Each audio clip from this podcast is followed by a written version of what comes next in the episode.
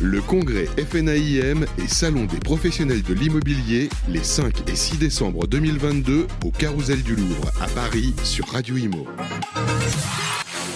Bienvenue sur Radio Imo, on est ravis de vous retrouver à l'occasion du congrès de la FNIM, la Fédération nationale de l'immobilier au Carousel du Louvre. Et je suis avec notre nouveau président Loïc Quentin. Bonjour. Bonjour Bérénice. Nouveau président de la FNIM. Alors un congrès euh, euh, haut en couleurs, riche en couleurs, avec euh, une magnifique dynamique. Les, voilà, les personnes étaient là, contentes de se retrouver.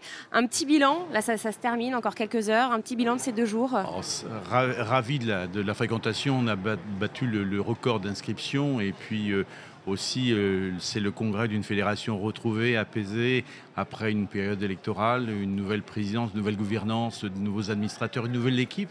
Et je veux dire qu'elle s'est inscrite. Euh, on a eu un, une magnifique présentation euh, de Fabien Galtier hier. Euh, et moi, j'ai eu l'occasion de remettre les maillots aux 14 qui vont composer l'équipe avec moi, qui feront le 15 de la FNIM pour l'année 2023 jusqu'à 2027. Et ça, c'était un grand moment, un grand moment de liesse, de reconnaissance, et puis euh, avec, je dirais, c'est ce moment précieux qu'on connaît à la FNIM quand la famille FNIM est réunie.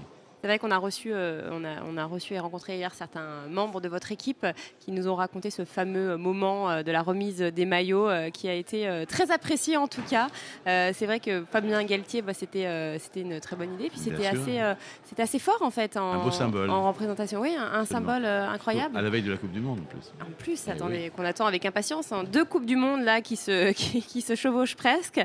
quels sont et voilà, les, temps forts que, que, vous avez envie de retenir de, de ces deux jours? Et puis euh, et puis euh, peut-être nous, parler là, de ce qui va se passer dans les, euh, semaines qui arrivent et puis l'année qui arrive. Alors, les temps, forts dans ces deux jours, je pense que le discours d'investiture que j'ai prononcé face à Levi Klein était important parce que je me suis imposé avec mon empreinte, ma propre vision, je dirais mon style, parce que c'est un style qui va durer pendant cinq ans, euh, un style autoritaire aussi, hein, sur euh, la façon dont j'envisage et je me projette sur la politique du logement. Un peu comme dans votre programme. Hein. Oui, également, oui, certainement. C'est aussi le reflet d'un syndicalisme engagé que je veux, un syndicalisme de combat euh, pour défendre la profession et les Français face au logement. Alors des propositions que je lui ai transmises, qui sont innovantes, qui sont reprises d'ailleurs par beaucoup de médias, je m'en félicite aujourd'hui, dont on va certainement débattre, mais en tout cas, j'ai pas eu de réponse positive d'Olivier Klein. Pour moi, ça veut dire c'est une traduction politique que je fais. Si j'ai pas de réponse, c'est pas une réponse négative. Et si c'est pas une réponse négative, j'ai un grand espoir d'en faire passer quelques-unes. Et ça, ça sera une première victoire pour les FNIM. Vous savez ce qu'on dit Qu'il ne dit mot consent. Absolument. Donc euh, bon, j'ose espérer. Voilà, c'est mon interprétation, mais je pense que je me trompe pas. C'est vrai que le, ministre donc délégué à la ville et, au logement, Olivier Klein, est venu euh, ce matin. Il a fait le tour. On a, les exposants nous, ont raconté qu'il était sur euh, certains stands. beaucoup ont apprécié cette, euh, cette, euh, démarche. c'est quelqu'un de très abordable, très proche aussi. Mais il fait l'effort en tout cas de se déplacer. Il s'insère et engagé et il a la volonté.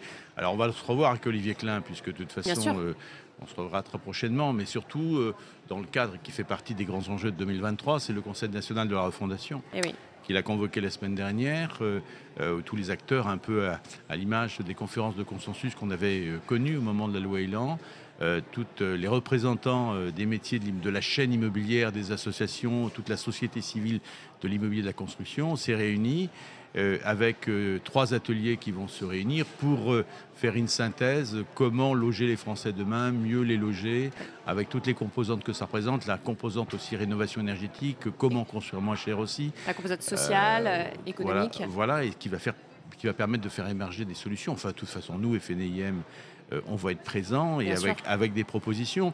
Mais euh, vous savez, dans mon programme, j'avais une action fédérée. Oui, c'était la première d'ailleurs, je la crois. La première, voilà. J'ai réussi à le faire. J'ai réuni effectivement tous nos, nos adhérents. Notre fédération est aujourd'hui en ordre de marche avec un conseil d'administration, un bureau exécutif. Mais maintenant, mon action de fédérer, j'ai retenu hier une belle leçon de Fabien Galtier, il faut partager.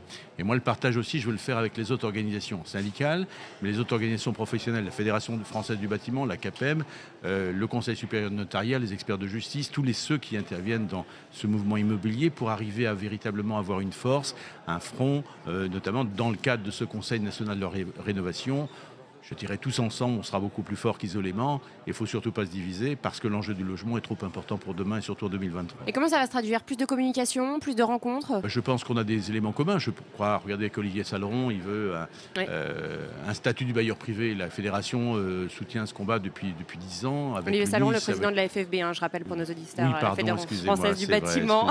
non, non, non, non je, je, rappelle pour les, les novices. les novices, voilà. Euh, et, donc c'est un, un, combat commun. donc bien sûr. on aligne une, plateforme commune et à partir de là, on est capable de parler d'une seule voix euh, sur, sur un statut et sera beaucoup plus audible pour les Français. Moi, c'est ma vision. Même si le notariat s'allie avec nous, il y a des combats qu'on peut mener ensemble et il faut essayer de sortir de, l'isolement et, travailler le plus large possible et dans le cadre d'un partage. Sortir de l'isolement, ça on l'a beaucoup entendu, euh, beaucoup entendu de la part de, certains professionnels, euh, d'agents immobiliers notamment indépendants. Mmh. quelle est votre priorité vraiment pour 2023 Le premier combat il y a plein de combats. Le problème, c'est que quand on est président d'une fédération, euh, l'actualité arrive très vite et on n'est pas forcément dans l'action. Très souvent, on est obligé d'être dans la réaction. La première réaction, c'est on n'arrivera pas à faire euh, modifier le calendrier de la loi climat résilience. Ça, c'est dramatique. C'est dramatique parce que on ne peut pas tenir le calendrier. Même si on le voulait. Et la volonté de tous les professionnels en France, nous sommes des républicains, des légalistes, on est là pour appliquer cette loi. Et qu'est-ce qu'ils disent, euh, Olivier Qu'est-ce qu'il dit quand vous lui dites ça? Aujourd'hui, il n'a pas la consigne politique pour euh, rétro-pédaler sur le calendrier. Le calendrier sera imposé. En 2025, on aura les logements classés G qui vont être exclus de la location. Je lui rappelais ce matin. Que les premiers, ça commence là, ce 1er janvier, hein, les pires euh, les, pires G, dès 2023. la location Enfin, le véritable paradoxe, c'est quelle hypocrisie. Vous allez pouvoir vendre votre appartement G à quelqu'un qui va pouvoir l'habiter. Donc, on a le droit de vivre en précarité énergétique quand on est locataire, mais pas quand on est propriétaire. Donc, le dispositif doit s'adapter pour tout le monde. C'est une stratégie commune qu'il faut partager, mais à la condition qu'on puisse enclencher euh, ce mouvement et en ordre de marche. Moi, je pense avant tout à nos collaborateurs on ne décrète pas d'un coup de baguette magique, vous allez rénover 1 602 000 logements qui sont les F et les G en l'espace de, de, 5 ans aujourd'hui. C'est quasiment mission impossible. Donc euh, comment on va faire? On n'a pas les entreprises et nos collaborateurs, je le disais ce matin, leur emploi du, du temps n'est pas élastique, on ne peut pas comme ça en disposer à souhait. On a déjà du mal à assurer les tâches courantes. Euh, en plus de cela, des calendriers de rénovation avec les consultations, les devis d'entreprise, déjà avoir un accord sur un plan pluriannuel de travaux. Voilà, c'est un, parcours du combattant. On n'a pas les entreprises, on n'a pas la main-d'œuvre non plus. Non, alors moi je rebondis là-dessus. Vous savez, tous nos politiques ont tous dit la rénovation énergétique, c'est un gisement d'emploi extraordinaire. Moi je leur demande, messieurs, allons-y, c'est le moment d'agir. Et comment on fait pour notamment nous accompagner dans le cadre de ce gisement d'emploi moi, j'en cherche, moi, des étancheurs, des gens qui font du ravalement, tous les corps de métier, tous les corps d'État, et en plus de ça, avec une qualification RGE. Alors, je parlais d'Olivier Saleron, il me dira, mais non, on, va répondre, mais on va répondre dans quel délai? Non, il faut augmenter, il faut décupler les forces de rénovation si on veut aboutir et arriver à la décarbonation qui est, située et fixée par le gouvernement. Et ça commence par la formation. La formation. Et l'accompagnement. On, en manque. Voilà. Et également chez nous-mêmes, chez nous, dans nos rangs. Hein.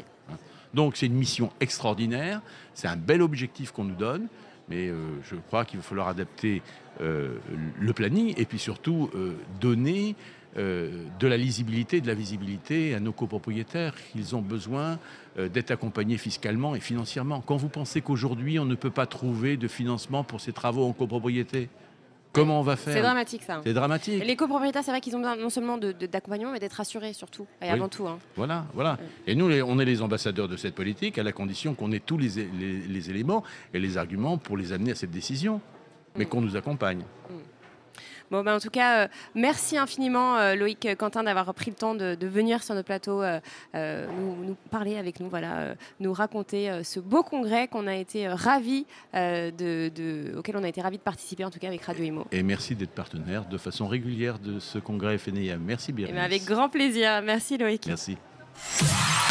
Le congrès FNAIM et Salon des professionnels de l'immobilier les 5 et 6 décembre 2022 au Carousel du Louvre à Paris sur Radio Imo.